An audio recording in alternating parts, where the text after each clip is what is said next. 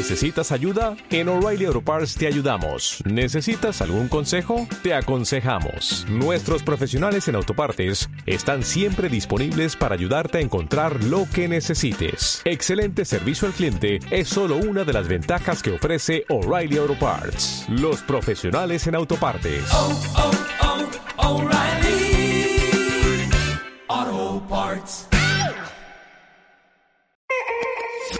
De la Escucha Podcast.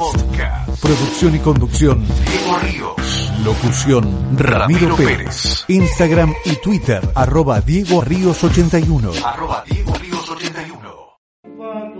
cantor, locutor, escritor, músico y es uruguayo. De la Escucha Podcast. Grabación de prueba para la canción de idea. Bienvenidos a un nuevo podcast de Diego de la Escucha y hoy le vamos a hacer un homenaje a un grande. Sus inicios, la niñez, su comienzo como cantor, el exilio, sus hijas, la vuelta al país, su vida como locutor, su música. 10 de marzo de 2021 cumpliría 85 años de vida y que lo más lindo festejarlo con archivos, con su música y con lo que él dejó. En el episodio de hoy, Hablamos de Alfredo Citarrosa. Esta primera parte que vamos a escuchar son sus inicios, dónde nació, quién lo crió, cómo fue su niñez y cómo fue su comienzo como cantor. Ladies and gentlemen, the moment we have all been waiting for has arrived. Before you encounter the man, the singer, his music, you should know that he represents the people, the downtrodden. In his own words, says, I won't teach the worker anything about exploitation. My song only endeavors to put light on why things happen. To those who have heard him, he does this very successfully, and his music has crossed many frontiers. He is ours tonight. He is here, Alfredo Citarrosa. Nació el cantor Alfredo Citarrosa? Siendo un hombre que hizo periodismo, fue locutor y que además hizo un- una cantidad de oficios bastante diferentes, ¿no? A la infancia, bueno, fue una infancia eh, muy difícil por la siguiente cuestión. Alfredo Citarrosa nos hablan de una madre que era bailarina y de un padre que se dedicaba a los negocios, es así, en efecto. ¿Y los negocios de, de su padre, qué tipo de negocios eran? Mi padre con un hermano suyo mayor tenían un periódico en Buenos Aires. Mi padre es argentino, se llama El Crédito del Comercio. Papá viajaba haciendo no sé qué clase de negocios que tenían que ver con este periódico. Viajaba por toda América Latina, Centroamérica y Sudamérica. Y mi madre, que era bailarina, lo acompañaba y muchas veces coincidían en sus giras en diferentes países. La madre lo dejó al cuidado de un matrimonio mayor, el hombre policía en ese momento, de condición modesta, que lo crió Alfredo con mucho cariño. De ahí que yo me haya criado con unos tíos. Eh, hasta que tuve 14 años y mis padres finalmente se establecieron en Uruguay, donde hicimos, hicieron su casa y tal, y yo me reuní con ellos. Ya había nacido mi hermana. Me crié con unos tíos que son para mí, allá en lo hondo de la sensibilidad personal, mis padres, puesto que con ellos aprendí todo lo que sé o casi todo. De modo que cuando hablo de mis padres suelo hablar de los Durán. En cambio, mis padres, por cierto, son Alfredo Citarrosa y Blanca Ibarne. Mi madre era bailarina y cantante. De ella heredo muchas cosas. La afición por las artes, incluso la voz. Ninguno de nosotros conoce la cortita en la vida de Cita Rosa. Por eso también queríamos escuchar alguna historia que nos cuentes de, de lo que era su forma de ser. Tenía un sentido del humor muy particular. Yo creo que Alfredo era una persona, fue una persona especial. Y contaba cuentos así en reuniones. Era tímido, una cosa que es importante. Iba y contaba un cuento en una reunión y se armaba un, seguido de un gran silencio, nadie se reía. Él pedía permiso, pasaba al baño y volvía al ratito y como tenía confianza conmigo me decía, genial el cuento, le digo, buenísimo, genial. Pero nadie se rió y le digo porque no, no están, no, no entienden. Y, dice- y me- y le digo, ¿qué te pasó? No fui a reírme al baño. Se reía de su propio, se reía de su propio cuento. No era sumamente simpático, no estaba todo el día a la risa, era más bien parco. Entre sus cosas no le gustaba perder al truco, por ejemplo, que cuando perdía no se ponía nada contento, por decir. Ya te digo, un gran compañero, pero bueno, tenía su forma de ser como, como tenemos todos y exactamente no era eh, eh, tan simpático como de repente alguna gente podía creer, ¿no? Sonríe, Alfredo me dice, yo no estoy acostumbrado de veras a sonreír en mi oficio de cantar, no resulta fácil, más bien es inoportuno, en cambio debo hacerlo aquí frente al micrófono, me cuesta un poquito todavía hoy. El cantor le termina copando la parada al poeta que él quería ser. ¿Cómo llega al mundo artístico Alfredo Citarrosa? Después de un viaje al Perú en el año 61, eh, me reintegro al trabajo de locutor en mi país. Ni la prensa, ni la radio, ni la televisión les concedían la importancia que verdaderamente tenían. Bueno, como profesional de la canción, eh, en el año 62 en el Perú, y, pero canto desde chiquito, eh, si se puede llamar cantar, ¿no? A mí no... Bueno, dejemos eso.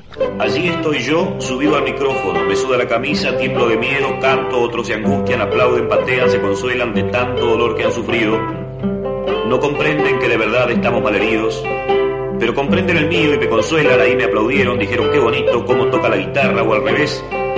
Qué guitarristas bárbaros, cómo se ve que es un vivo, así cualquiera canta. Naturalmente tenía voz de soprano, a los 6, 7 años. Cantaba los repertorios de dos años. Música mexicana, por cierto. Me conocía todos los boleros mexicanos, cantaba paso doble. Algunas milongas también, que a mi padre le gustaban, yo cantaba, pero me daba más por lo melódico. Siendo niño, claro. Posteriormente debuté en el Sodre cantando. En aquella época todavía no había integrado yo un trío de guitarras. Cantando solo, canté en el Sodre. Y a partir de esa actuación en el Sodre fui invitado a Cosquín, en el 65 vine a Cosquín. Citarrosa nació en una familia de la pequeña burguesía. Empezó a trabajar muy pronto, como vendedor de muebles, como agente de suscripciones, como una sociedad médica, auxiliar administrativo de una oficina. También fue locutor de radio, fue actor, fue animador de televisión, periodista, etcétera. Sí, desempeñé varios oficios, pero nunca pensé en dedicarme a cantar hasta que en el año 72 me quedé sin trabajo. Yo pensaba irme a Cuba. Mm, venía de Uruguay, estaba en el Perú, había estado un año trabajando como periodista en la prensa y en el semanario Siete Días. Me quedé sin trabajo y un amigo mío personal, por cierto desaparecido, un entrañable amigo César Urán, que regenteaba una agencia de publicidad, me indujo a cantar en televisión. Para eso integramos un trío con un argentino, Martín Torres. Tengo entendido que falleció Martín Torres hace poco en, en París. Y con ese trío tocamos dos canciones en televisión. ¿Ya componías? Yo tenía cosas escritas ya para otros cantores, gente amiga, ¿no? Como por ejemplo Nelson Rodríguez, una samba que había hecho para él, pensando en una novia de él que era mi amiga, recordándote, es una de las primeras canciones que hice. Oigo tu voz llamándome, recuerdo que devuelve el tiempo. El que ha vivido penando. Milonga para una niña, él había hecho esa canción, mi amigo. Pero en el programa de televisión yo canté una, una samba de Difulvio, el guitarrero, y Milonga para una niña, con Martín Torres. Esto fue en el año 62. Me pagaron 50 dólares, fue la primera vez que cobré por cantar, de modo que mi carrera profesional comienza en esos años. Y grabé por primera vez en Uruguay, en el año 63, un disco simple que abrió el mercado para la canción popular propiamente uruguaya en Uruguay. Tuvo mucha suerte, apoyado como estuvo por mi compañero de la radiotelefonía, el gremio radiotelefónico tomó ese disco como cosa propia y lo difundió de modo que los propios uruguayos pensaban que un cantor argentino, naturalmente. ¿Dónde estará mi arrabal? ¿Quién se robó mi niñez? ¿En qué rincón Creo que es difícil encontrar fotos donde él no estuviera tocando detrás de frente a un auditorio, ¿no? Claro, claro. Con su público. Claro. Había toda una postura de él, ¿no? Eh, muy, muy ligada eh, en buena parte a, a, la imagen del cantor de tango. Yo he dicho algunas veces que se parece mucho a Gardel en eso, Sí, ¿no? sí. Y, y que así se forman los mitos. Los mitos Claro. son la conjunción de una serie de factores, en este que en el caso de Alfredo Citarrosa se dan, como se da, como digo, en el caso de Gardel. Por eso yo hoy decía también con respecto a las guitarras, viene a través de una vertiente que arranca desde Gardel, pasa por tantos cantores así, pasa por Tormo, que es uno de los primeros que hace, pero con voz de tenor. Y Citarrosa complementaba todo eso con la con su presencia a través de, de la comunicación en el en el diálogo con el público, ¿no? Queridos hermanos uruguayos, latinoamericanos en general que estén aquí presentes, hermanos de habla inglesa si hubiese alguno. I don't speak English, excuse me. I am an- a South American singing. And we are rivet, ¿cómo se diría eso? Después de pasar ocho meses en Argentina esperando a los suyos, decide ir a radicar a España. Dice que le gusta, que tiene un amor especial por lo español, por su cultura, sus ciudades y su riquísimo folclore. Me llamó Bigliete un día y me dice, mira Naldo, está muy mal Alfredo en Madrid, ¿por qué no hacen algo para, para ver si lo podemos? Esa actitud de Bigliete realmente me conmovió de preocuparse por Alfredo Y bueno, ahí nos conectamos con un representante que tenía, un tal Carlos, que no. Exactamente. Y bueno, así lo llevamos a México, que ahí ocurrió una anécdota fantástica que fuimos con Julio Solórzano, un productor mexicano, a hablar con el ministro de Cultura. Nos recibió una, una cita muy difícil de conseguir con el ministro. Y bueno, Julio dice, estamos acá en la tarea con, con Aldo Labrín de traer a, a Citarrosa a México. Y el ministro dice, ah, qué interesante, ¿qué es lo que canta esta chica? O sea, eh, escuchó Cita Rosa y pensó que era un hombre compuesto. Claro. Pero como son los mexicanos, hábilmente Julio llevó la conversación sin decir nada. Yo me tenté mucho, pero no me reía porque era el ministro y bueno, estábamos buscando a sponsor. Cuando salimos y nos largamos a las carcajadas. Alfredo Citarrosa vendrá a México a partir del día 6 de julio próximo. Tendremos oportunidad de verlo en seis conciertos que ofrecerá en el Auditorio Nacional, compartiendo con grupos de nuestro país. Esto es para nosotros una oportunidad de presenciar el arte de un hombre que le canta a lo humano con humano sentimiento. Tampoco conocían a Manuel Guarneros, que él sí es del DF. Manuel Guarneros. Soy más maduro, entiendo lo que le ha de haber costado a Alfredo y los dolores de cabeza que le hemos de haber provocado en los ensayos, porque mira, llegaban guitarristas eh, argentinos, por ejemplo, llegaban Aldo Labrín, llegaban otros guitarristas a reuniones que teníamos, en 10, 15 minutos tenían una canción puesta, ¿no? Y la podíamos tocar, o la podían tocar ellos muy rápido, y nosotros tardábamos dos, tres, cuatro, cinco días ensayando un ritmo, ensayando la introducción, el toque que Alfredo buscaba para entenderlo, para encontrarlo. Fue con mucha paciencia y con mucho esfuerzo para nosotros porque ahora sé que le costó algo de trabajo que, agarrara- que agarráramos el toque. Incluso hubo canciones que él ensayábamos y no hacía, no hacía en vivo. Seguramente era porque no las agarrábamos todavía, no las encontrábamos, no nos lo decía, pero eso pasaba. Hacía- A veces hacía el comentario, no es que algo le falta, algo le falta. Ese comentario que haces de Verónica Castro, recuerdo que con burla le dijo, si usted la escucha bien, es un poco diferente. Yo vengo aquí con cuatro compañeros mexicanos. I came here with four Mexican friends. Ellos en su país me han dado pruebas firmes de auténtica fraternidad. They have, in their own country, given me genuine proof of their fraternity and brotherhood. Conmovedora solidaridad con nuestra canción popular exiliada y más que con nuestra canción popular exiliada, con nuestro pueblo uruguayo. A finales de noviembre de 1976, Alfredo Citarrosa se ve obligado por la situación imperante en su país a exilarse, como uno más entre la multitud de intelectuales, artistas y profesionales que se ven obligados a abandonar el cono sur americano en uno de los exilios culturales más importantes que registra la reciente historia. Quiero saber tu opinión. Seguime en Instagram y en Twitter, arroba Diego Ríos 81. Seguimos recorriendo el camino de Alfredo Citarrosa y acá nos detenemos en el exilio, algo que la sufrió y muchísimo, el trato con sus hijas y también escucharemos el regreso de, de Alfredo Citarrosa al país, esa caravana increíble que hubo, ese recibimiento que tuvo y después qué pasó con él, ¿tuvo trabajo acá? ¿Lo contrataban? Los que estamos afuera, compañero, sufrimos. El estar en un lugar y a veces no puedes estar y sufrir en otro lado y que te falte el Uruguay, pero bueno, en fin, sufrir en, en los dos lugares, ¿no? Facturé dos valijas en el triste aeropuerto, como si en ellas fuera mi corazón cerrado. Tú declaraste hace algún tiempo que tú no serías de los que hicieran las valijas y se fueran. Queremos saber qué fue lo que te hizo cambiar de opinión, qué fue lo que te motivó a cambiar de opinión y finalmente salir y residir como ahora en Madrid. Bueno, en mi país se vive un gran silencio, un gran silencio decretado, impuesto por el gobierno. Y si bien desde el año 71, a partir de mi participación muy activa en lo que fue la campaña previa a las elecciones eh, a nombre del Frente Amplio, yo ya no cantaba en Uruguay. El hecho es que podía todavía, hasta que viajé, vivir en mi país, que es lo que me proponía y que hasta las últimas consecuencias eh, lo, lo mantuve y todavía hoy es obvio que no pienso casi te diré en otra cosa que en regresar a mi país. Pero uno ha de vivir, es decir, ha de, ha de comer, criar a su familia, a sus niños. Yo no puedo cantar en mi tierra desde el año 71 y si bien he podido viajar, al momento te diré, para poder viajar he de valerme de un título de viaje que me ha facilitado el gobierno español, porque incluso hasta mi documentación me la ha negado el gobierno uruguayo. Y yo soy, como uruguayo, un tipo indocumentado. Pero claro, en carta en la que yo reclamo mi pasaporte, por ejemplo, les, eh, les digo claramente, y por todo lo alto, que más uruguayo que yo podrá haber alguno tanto como yo, pero más ninguno. Y además ya son 15 años que canto a nombre de mi país, en todo el mundo.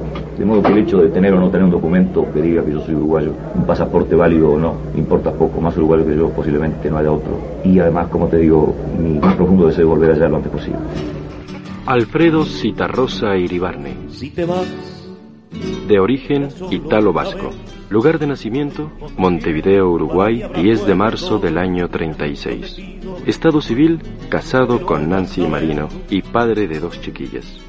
Nosotros en casa no escuchamos Cita Rosa, ni mi hermana ni yo, ninguna de las dos. Es una cosa que nos cuesta muchísimo, no es, no es algo que nosotros optemos, digamos, por, por, por poner. Nos pasa a las dos que escucharlo y escucharlo en serio, cuando uno realmente se concentra en las canciones, las dos nos quebramos, o sea, no, no, es una Claro. cosa que nos cuesta mucho. Aparecen en los duetos, en el capítulo de los duetos, citadas sus hijas, ¿no? Sí, porque él les dedica canciones, una canción a Carla Moriana, la mayor. Carla Moriana, pequeña, quisiera poder ser tu padre y tu madre. Y, una canción a María, a María Serena. María Serena, mi nena.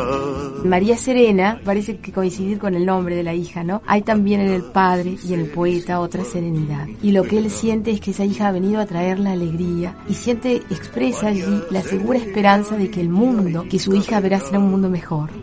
Dos canciones preciosas entre las que hay una diferencia de tratamiento importante, porque uno siente que Alfredo Citarrosa vive con una gran ansiedad el nacimiento de Carla Moriana, de su primera hija, su hija mayor, incluso porque mm, siente que mm, la condición de padre no es tan indudable, cierta, firme como la de madre. Eso coincide con una mm, nueva versión, una segunda versión que hace Citarrosa de el poema de Enrique Strázulas, Explicación de mi amor. Alfredo Citarrosa modifica muy pocas cosas, es decir, solamente aquello que el ritmo le impone, ¿no? Cambia el orden de las palabras, saca alguna, agrega otra, pero hay un verso que pertenece por entero a Citarrosa.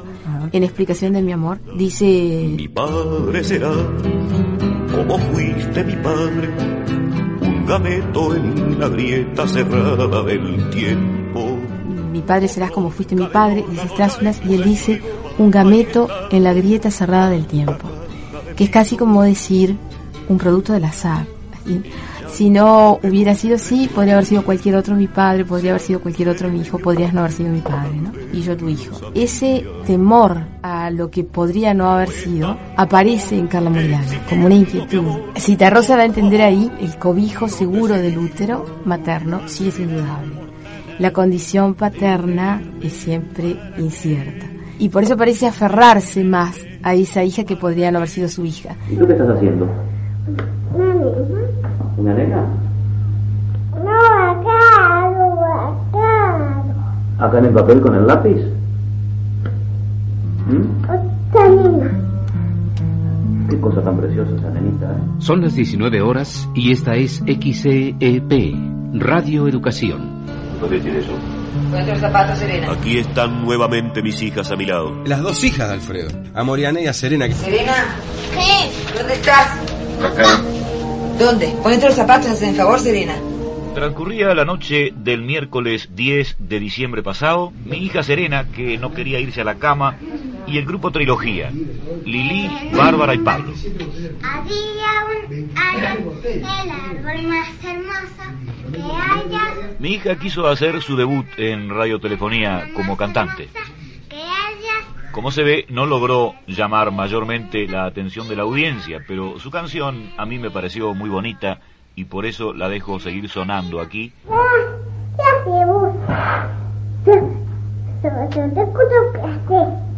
¿Tú me preguntas qué hago? ¿Qué? Estoy, estoy grabando. ¿Qué? Estoy grabando. ¿Acabando con eso? Grabando con eso. ¿Con eso? Con el micrófono. Somos muchos en Francia, en Holanda, en España. Yo les escribo ahora en tierra mexicana. Y en México además, que él le costaba muchísimo componer, él dijo que, que además decía, ¿no? Que en sus años de exilio le había costado enormemente hacer canciones. Volveremos, los idos y los recién llegados. El día del regreso de Alfredo. Mira, yo tenía 10 años aquel día, y estaba con una gripe terrible, me habían tenido que dar una inyección de penicilina para poder estar ahí en la, en la llegada, que no, no me querían dejar ir. ¿Ganas de verlo? Sí. ¿Qué sentís? No sé. ¿Estás muy contenta? Sí. ¿Tenés algo que decirle al pueblo uruguayo que viene papá?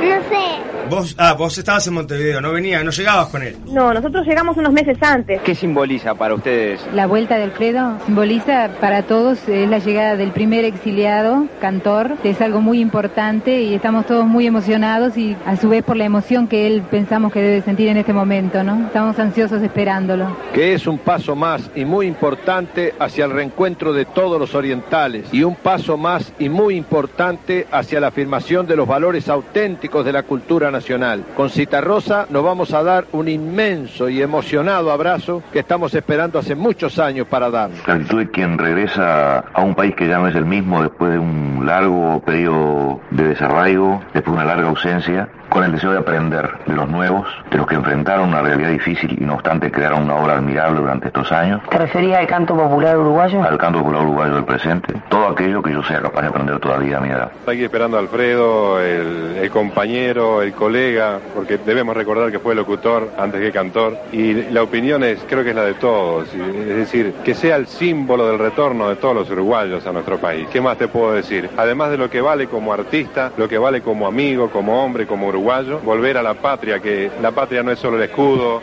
la bandera, el territorio, sino que es el jardín de la casa, la vereda, la novia, eh, la familia, los hijos, todo eso que esperamos que se dé definitivamente y la esperanza es que Alfredo sea precisamente ese retorno que todos anhelamos. Nunca nos fueron ni nos fuimos. Jugaremos juntos el bueno de los buenos. Sin duda, vamos a volver al Uruguay los exiliados, todos nosotros, que no solo los cantores. Ya no hay tiempo para criar una generación puente como en tiempos de Franco, y por eso regresaremos con palabras de Allende más temprano que tarde. Este es un podcast dedicado al archivo, A la noticia de ayer. de hoy Y a la música. de la podcast. Y siguiendo con su carrera, Alfredo Citarrosa también era locutor. Y en México, en el 80, hizo un programa en Radio Educación que se llamaba Casi en Privado. Ahí tenía segmentos y uno de esos era en música popular uruguaya. Y van a escuchar algunos, le van a llamar la atención. Escuchen que esto es una maravilla. Citarrosa, sabemos que alguna vez usted se inició o tuvo un paso como locutor en una emisora de Córdoba, ¿verdad? Es verdad, trabajé en las tres emisoras de Córdoba, en LB2, en LB3 y en LW1, allá por los años 59. Estuve viviendo en Córdoba durante seis meses, fui muy bien recibido y tuve el privilegio de poder trabajar como locutor, que era mi oficio, en aquella época en las tres radios que le menciono. Su tarea como locutor era, era para ganarse la vida. Si bien era muy buen locutor y tenía una voz eh, muy impactante, no sé si han podido Sí, sí, sí, claro. escucharlo como locutor. A la hora de dormir, una abrigada caricia para toda la familia. Pijamas y camisones en franela sanforizado que no encoge. Gran variedad de novedosos gustos. Exija franela con la marca sanforizado. Y era un crítico de, de lo que fue la dictadura y de la previa de la dictadura. Era, si se quiere, para, para los militares era una personalidad peligrosa, ¿no? Democracia avanzada es cambio. Cambio es que el pueblo coma. Democracia avanzada. Democracia en paz. Vote 10.001 y 20.001. Frente Amplio. Se dedicaba a trabajar como periodista con un programa de radio que lo, lo mencionaron hace un ratito, casi en privado. Es domingo y estamos en el Distrito Federal. Casi en privado. En torno a la canción popular. Era un programa que se grababa en mi casa todos los miércoles. Estamos casi en privado aquí en su casa frente a un par de micrófonos la mañana del miércoles 4. Este programa es una producción exclusiva de Radio Educación. Estaremos semanalmente con ustedes Andrea Fernández. y González Márquez. En la realización, Alejandro Ortiz Padilla. Y nos vamos a casa de Alfredo. Buenas tardes, señoras y señores, amables oyentes de Radio Educación. He de confesar que estoy nervioso, retomo con este programa casi en privado, una vieja profesión que fue la mía hace ya unos 20 años y lo hago precisamente por los canales de esta querida emisora. Él quería dejar de cantar y dedicarse a escribir, escribir y componer, que era lo que él realmente le gustaba. Es una parte radial, que son los insólitos diamólogos. La primera sección del programa, algo que hemos llamado diamólogos, que en su tiempo cuando fui locutor y para agrandar mi sueldo yo escribía y se llamaban diálogos filocúticos. No sé si la vuelta de tuerca que hemos encontrado, porque van a oír a una misma persona dialogando consigo misma, que vengo a ser yo, es eh, lo que la idea original requería. Creo que sí. Y en todo caso, no sé tampoco si el nombre que les acabo de hallar, diamólogos, es un nombre apropiado. Que por algo nunca fuimos nada y siempre estuvimos confusos sobre nuestra identidad. Gracias a Dios. O a Marx. Todo se va a arreglar ahora. Especialmente con la bomba. Y boom, boom, boom, boom, boom. No seas payaso, ¿eh? No seas payaso. Boom, boom, boom. ¿Eh? Por último, eh, también hoy eliminamos los diamólogos y yo querría encarecer a nuestra audiencia que nos hagan saber cuál es el nivel de aceptación, si es que lo hay, de estos diamólogos que veníamos ofreciendo nosotros casi en privado domingo a domingo. Comenzamos como todos los domingos a partir de las 7 de la tarde con nuestra sección Música del Uruguay. Excelentes los Eduardos, Eduardo Larbanois, Eduardo Lagos cantaron un candombe que les pertenece con texto de Washington Benavides y cuyo título es Marinero de Barradas. Y nos vamos rápidamente al cierre, amigos, con un epílogo, nuestra nota al pie. Cuando Acalanto cantó el chamamé La Bailanta, habló de alpargatear y gritar. Se trata de bailar en alpargatas, acompañándose de gritos. Típica esta forma de bailar en piso de tierra regada, apretada y húmeda. Bueno, por fin alguien atiende el teléfono. Hola amigos, estamos casi en privado. Esta es nuestra edición vigésimo quinta, la última del año, por no decir la última de la década de los setentas, que sería jactancia. Este programa empezó recién en julio del 80. Ellos son José Luis Guerra y Braulio López, actualmente exiliados en España, más concretamente en Barcelona. De visita en este país, tal vez no cantaron en sus actuaciones en vivo este tema que les vamos a ofrecer ahora. Se trata pues de un cantor prohibido en nuestro país, Eduardo Darnos Shams, que va a cantar ahora un texto que le pertenece junto con Víctor Cuña. Su música de la canción es de Eduardo. Se llama Final la canción y dice, cuando te sientas sola frente a la oscura puerta y aquella lluvia incierta toque tu sien y corra, recuérdame mi mejor vez, recuérdame, la espina no, la flor, la flor, si es que hubo flor. A mi gente de José Carvajal, el sabalero, cantor popular de mi país, cantada por su autor. Mis noticias recibidas hablan, eh, por ejemplo, de una rechifla general a la banda de la Fuerza Aérea en el Estadio Centenario cuando la inauguración del Mundialito, y como se sabe finalmente ganó Uruguay. Me hablan de un pueblo que acaba de romper el hielo venciendo el temor, la desconfianza, especialmente a partir del resultado del plebiscito de noviembre, claro. Los cantores de nuestro pueblo además cada día son más nombres que surgen, además de los que ya hemos venido presentando, como Fernando Cabrera, Abel García, Leo Maslía, o Masliá, Omar Romano, el grupo Rumbos, el conjunto Montrés Video, Cecilia Prato, Rubén Olivera, etcétera. Toda una constelación de nuevos intérpretes de los que les iremos ofreciendo obra grabada en sucesivas ediciones. La voz de Aníbal Zampayo, ese uruguayo famoso en el mundo, preso en libertad, y no es ninguna ironía, en la cárcel de libertad allá en mi tierra, prisionero del régimen, a pocas cuadras de la tumba donde descansan para siempre los restos de muchos maragatos entre ellos los de mi abuela materna, Vasca, Iribarne. No conozco los detalles, pero es noticia confirmada. Aníbal Zampayo, que cumplía condena en la cárcel de libertad por sus actividades políticas allá en nuestro país, después de varios años de cautiverio en ese penal del departamento de San José, se encuentra ahora libre y pasó al Brasil. Es una noticia llegada por correo que confirma varias versiones anteriores. Quiero compartirla con ustedes con verdadera alegría. Y como digo, se trata de un tema de Jaime Ross, uruguayo. Eh, no sé si Jaime Ross está actualmente en nuestro país, pero este disco fue grabado por él en París en 1977 y el tema en cuestión se titula Para espantar el sueño. Ross toca guitarras, bajo, piano, tamboriles, eh, pone también eh, su voz, lo acompañan en redoblante, platillos, chicos y maderas, trasante y oro ansata, nombre raro, oro con H ansata, tocando el piano en la parte final. Hola amigos, estamos casi en privado, este es nuestro programa número 36. Este será nuestro último programa de la primera serie del ciclo. Hasta el próximo año amigos, casi en privado por Radio Educación. 1981 para Casi en Privado este es un estreno. Llegamos con el primero del año a nuestro programa número 27. Bien a gusto, por cierto, en esta generosa tierra mexicana, dispuestos a dar varios pasos adelante por lo que se refiere al programa y pensando también, ¿por qué no?, que tal vez este sea el año de nuestro retorno de los exiliados uruguayos al país donde nacimos. Sobre un texto de Alicia Miralles, Eduardo Darno Shams compuso el tema que acabamos de oír y que se titula Ni siquiera las flores. Vamos a atender el teléfono y ponemos el otro disco. ¡Aló! Este nuevo cantor se llama Dino. Arma de doble filo se llama la canción que cantó Dino, otro joven cantor, generación actual de cantores populares de mi país. Pero hay otra novedad. El dúo Los Eduardos se desintegró. Eduardo Lagos y Eduardo Albanois, a quienes también les presentamos antes, casi en privado, ya no son los Eduardos. Tiempos de cambio, tiempos críticos en mi país que necesariamente llegan hasta la canción popular y sus intérpretes, como, como no iba a ser así.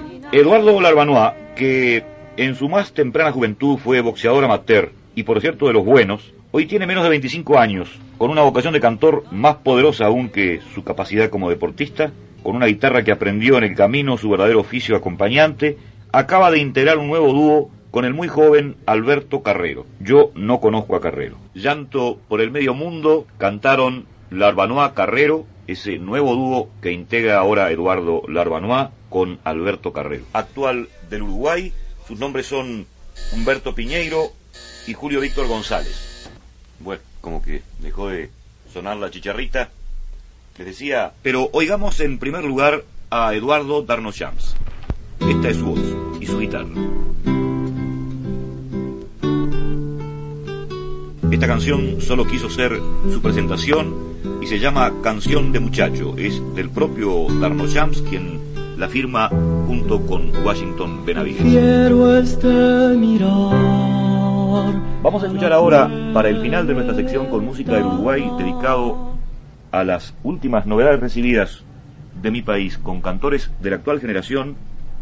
Vamos a escuchar, decía, a Rubén Olivera, pero esta vez cantando conjuntamente con el grupo Rumbos Rumbo. El grupo Rumbo es un conjunto novela asimismo que integran Laura Canoura, Mauricio Ubal, Miguel López, Carlos Vicente, Gustavo Ripa y Gonzalo Moreira. Son pues un sexteto que se afirmó, según parece, muy rápidamente en el panorama de la música popular de mi país. Su, eh, su actividad eh, conjunta comenzó a principios del 79 con un ciclo de recitales en el Teatro Astral de Montevideo. Un tema que pertenece sorprendentemente a uno de sus integrantes, Mauricio Ubal, a la sazón tiene 19 años. Mauricio Ubal, por lo tanto, en tiempos del golpe de Estado, en el 73, apenas tenía 11, y sin embargo, este es un texto de este jovencito, digamos, de este casi niño aún, sorprendente por su nivel e incluso por su mensaje. Escuchemos este tema, voy a ver si encuentro el surco. Sí, aquí está. Lo que cantan Rubén Olivera y el grupo Rumbo se llama A redoblar. A redoblar, muchachos, la esperanza, porque corazón no quiere. Con profunda emoción escuchamos especialmente desde el exilio esta canción del joven Mauricio Ubal, que cantaron él con Rubén Olivera y el conjunto Rumbo para el final de nuestra sección con música del Uruguay.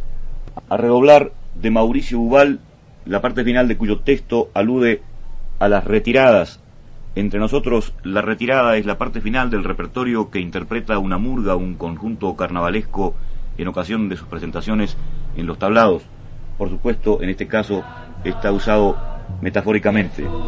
A redoblar, Grupo Rumbo, con Rubén Olivera, de Mauricio Ubal. A redoblar es el tema musical que mayores ventas obtuvo el año anterior en Uruguay y no es ninguna casualidad que también el año anterior, más exactamente el 30 de noviembre del año 80, haya sido el que señala uno de los primeros grandes triunfos de nuestro pueblo frente a la dictadura militar. A redoblar. Quiero saber tu opinión. Seguime en Instagram y en Twitter, arroba Diego Arríos 81. Toca la guitarra negra, tócala, tócala. Y bueno, para terminar, vamos a la música, a su legado que nos dejó Alfredo. El arreglador musical de Stephanie cuenta una anécdota increíble que lo ve muy emocionado Alfredo Citarrosa, los diálogos que tenía Alfredo con Becho y su hora máxima, guitarra negra, cómo la compuso y cómo se iba a llamar. No te olvides del pago si te vas para la ciudad. Cuanti más lejos te vayas, más te tienes que acordar. Yo vivo en Uruguay, pero dispongo de la radicación argentina desde hace un tiempo porque tengo arrendado aquí un apartamento y en general la mitad de mi tiempo transcurre aquí en la Argentina.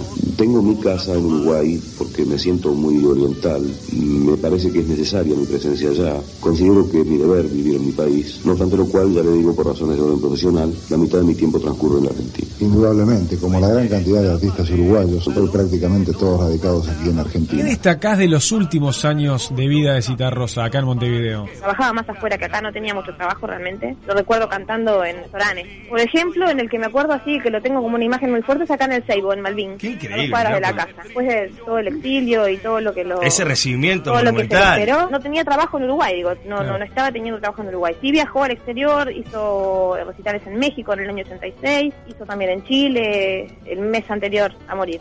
Como habíamos intentado abreviar en vista de la lluvia, Estefaní no está preparada con este conjunto de compañeros, no la hemos ensayado con ellos.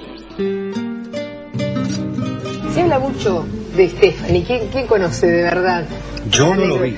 Pasillo del hotel. ¿Eh? Pasillo del hotel, él lo cuenta la canción. No sé nada. El, el, el...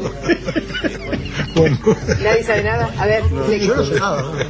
No, no sabemos nada. Lo único que sabemos es lo que dice la canción. le dice canción. Nada más. Bueno, ah, yo aporto que según Pellegrino era una prostituta yugoslava que desde muy jovencita en el- vivía en el Brasil y estaba juntando cuando no los yugoslavos siempre fuera de su país y queriendo volver, ¿no?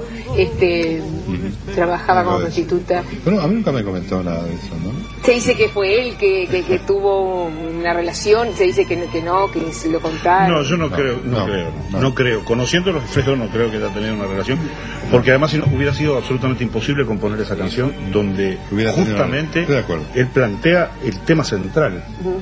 Stephanie, tu amor por el dinero ha olvidado al obrero y al señor.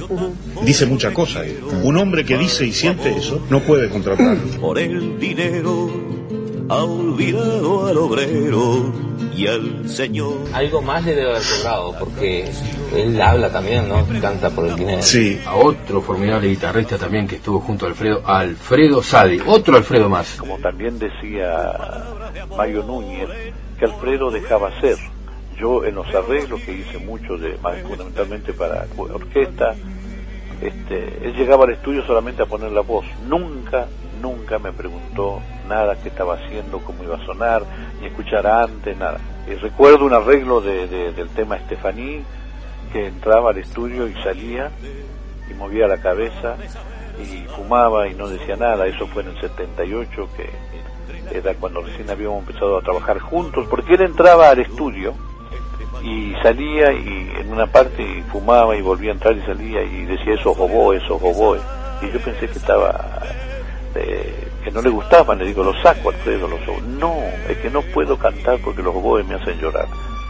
Porque el oboe es el instrumento que más sensibiliza mi alma, dice, y cuando lo escucho me, me, me- me emociono muchísimo.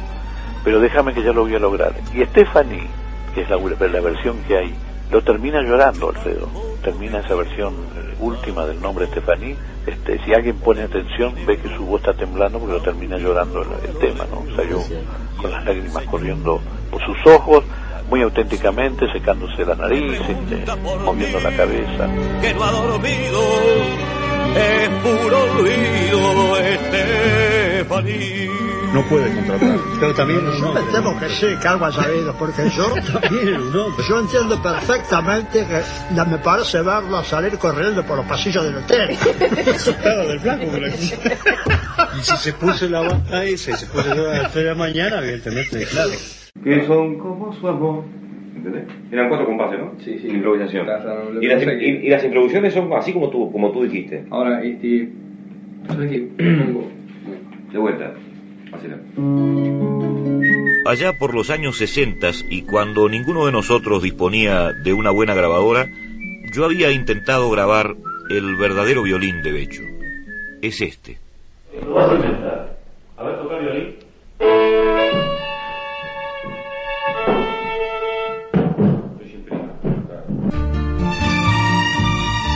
Tal vez sepan algunos de nuestros oyentes, esa canción que estaba sonando se llama El violín de Becho y fue compuesta en 1968.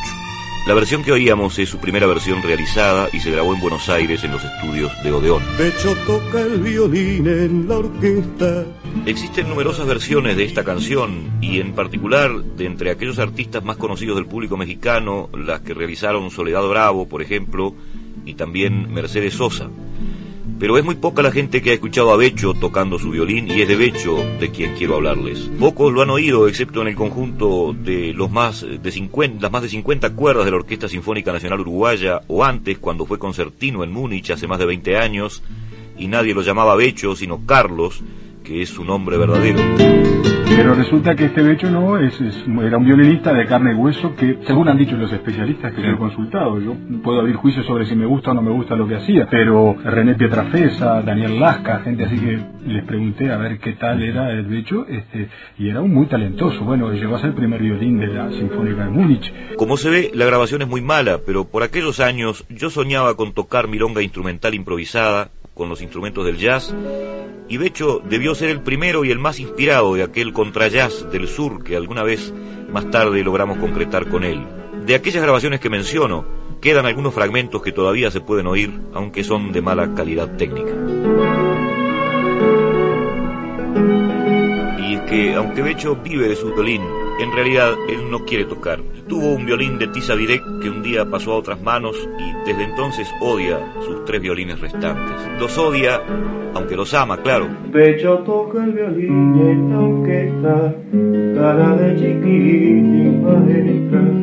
El David de la orquesta no suena, sin violines cansados que vuelan. Y hay improvisación. Algún día, Becho, Santiago, Bachicha, en otra vuelta de la espiral vamos a volver a enredarnos por Milonga allá en nuestro país. Gracias una vez más por haber recogido con amor aquellas humildes ideas musicales. Dice mi pueblo que puede leer en su mano de obrero el destino y que no hay adivino ni rey que le puedan marcar el camino que va a recorrer. En mi país, lo sé, brillará el sol del pueblo, arderá nuevamente, alumbrando mi tierra. Eh, la emoción que yo sentía a cada ensayo es el único caso que nunca perdí la emoción, incluso en los ensayos, ¿no? De escuchar su voz, de escuchar sus canciones, de escucharlo a él cómo sentía el adagio a mi país, por ejemplo, no no lo dejaba de sentir ni en los ensayos. En los mismos ensayos se iba a llorar cuando estábamos haciendo el adagio, emocionaba mucho. ¿Cómo se produce este adagio en mi país que vamos a escuchar dentro de algunos momentos? Una canción que data del año 73 y que se titula Adagio en mi país. Adagio de mi país, más allá del tiempo transcurrido, más allá de que las he cantado cientos de veces, todavía hoy al cantarlas vuelvo a sentir el primer estado, aquella primera vibración que le dio origen. Bueno, Adagio es una canción que yo preparé para un dúo de cantantes femeninas, eh, Marga y Betty, que concurrían a un festival en España y me pidieron una canción para presentar en ese festival. Betty, que toca muy bien la guitarra, me tocó un estudio de no sé quién para guitarra, diciendo que le gustaba algo que tuviera ese clima. Yo grabé ese estudio para guitarra, que te repito no recuerdo de quién es, después traté de reproducirlo en el piano, y en el piano encontré otra armonía, con la que hice Adagio en mi país. Para ese dúo, les eh, ofrecí la canción ya terminada, ellas la ensayaron, estaba pensada para que hicieran ellas un contrapunto al final, pero eh, resulta que decidieron no ir al festival y la canción quedó allí disponible para una grabación futura, de modo que cuando me tocó a mí grabar un próximo disco decidí grabarla yo también.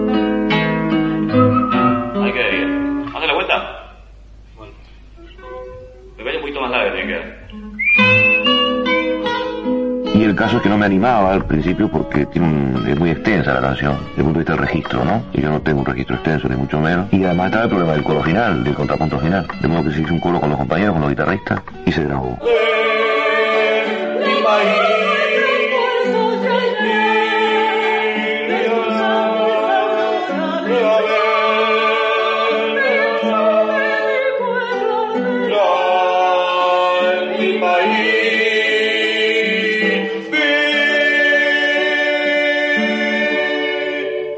Tiene la edad de la dictadura prácticamente la canción, del año 74. Yo espero que la sobreviva, ¿no? Está ahí. Por ahí cada cosa. Sí, sí, sí. Sí, sí brillante. En julio de 1977 yo estaba por primera vez en México y todavía no había estrenado esto. Amigos, el día de hoy vamos a presentar a todos ustedes la última obra de Alfredo Citarrosa. Él mismo, en el texto que vamos a ofrecer a continuación, nos lo explica de viva voz. Esto puede formar parte de un disco. Puede llamarse Lo Milonga o, o Lo Negro en la Milonga o Invención ingenua sobre Milonga Negra o cosas así. Se graba en tres playbacks que son el primero esto.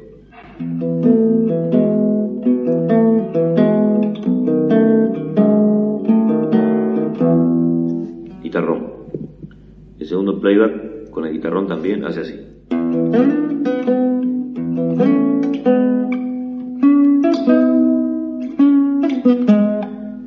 Y lo otro, el tercer playback lo hace la guitarra improvisando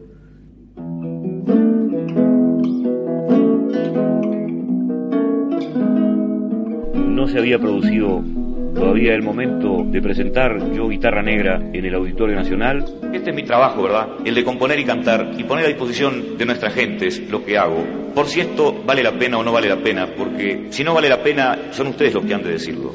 Es un riesgo grande que corro en el caso, porque aparte de ser para ustedes casi desconocidos nuestros géneros posiblemente, nuestros géneros folclóricos, esto ni siquiera es una canción, sino que es un largo texto que habla de nuestro país y de muchas otras cosas. Yo le puse a esto contra canciones y se llama genéricamente guitarra negra, porque el, el ritmo también es una invención, como que pretende aludir a lo que al parentesco estrecho que existe entre la milonga y el candombe. Fuimos un día con unos amigos, con Elio Rodríguez y con Alicia Parirari y Alicia Migdal, este, a visitarlo a su casa en Malvinas ya. Y él nos puso, cosa que nosotros ya conocíamos, la guitarra negra. En Guitarra Negra, por ejemplo, hay una, un obvio privilegio del texto, hasta el punto que Alfredocita Rosa lo recita, ¿no? Y nos preguntó si le parecía, si a nosotros, que éramos uruguayos y habíamos vivido en el país, esa canción estaba vigente todavía.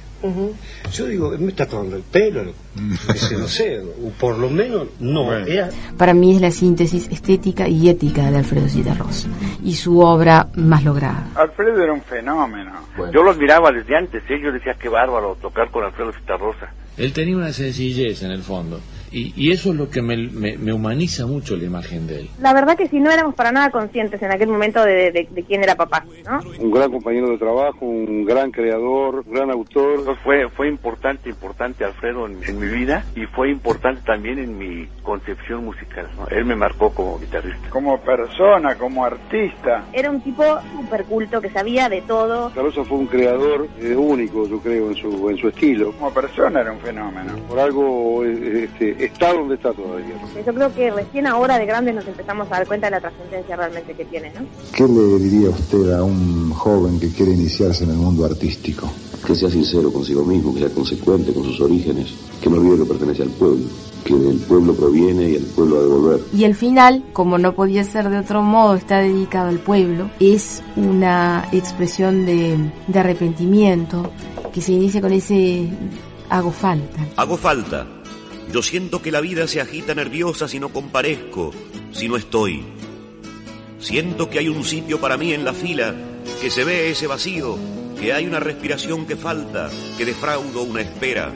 Siento la tristeza o la ira inexpresada del compañero, el amor del que me aguarda lastimado. Falta mi cara en la gráfica del pueblo, mi voz en la consigna, en el canto, en la pasión de andar, mis piernas en la marcha, mis zapatos hollando el polvo, los ojos míos en la contemplación del mañana, mis manos en la bandera, en el martillo, en la guitarra, mi lengua, en el idioma de todos, el gesto de mi cara, en la honda preocupación de mis hermanos. En fin, esas son las cosas de un hombre que pasó por este mundo de un modo muy, muy particular. Queridos hermanos, muchas gracias. Salud compañeros, salud amigos entrañables. En lo personal, me despido de ustedes, amigos oyentes, les saludo afectuosamente agradecido Hasta pronto. Si llegaste hasta acá porque te gustó todo lo que has escuchado, De la Escucha Podcast. este fue un pequeño recorrido que hicimos del gran Alfredo Citarrosa. Bueno, este homenaje no fue hecho ahora, sino fue en el 2012, en el programa Segunda Pelota en Océano FM. Lo que hice fue juntarlos para que lo puedan escuchar por acá, por este podcast. Si llegaste hasta acá, te agradezco enormemente. En mi país somos miles y miles.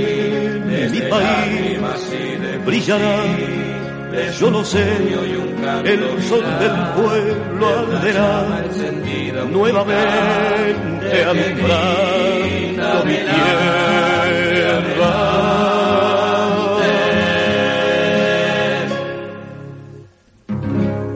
Quiero saber tu opinión. Seguime en Instagram y en Twitter. Arroba Diego Arríos 81. De la Escucha Podcast. Producción y conducción. Diego Arríos. Locución Ramiro Pérez. Instagram y Twitter. Arroba Diego Arríos 81. Arroba Diego Arríos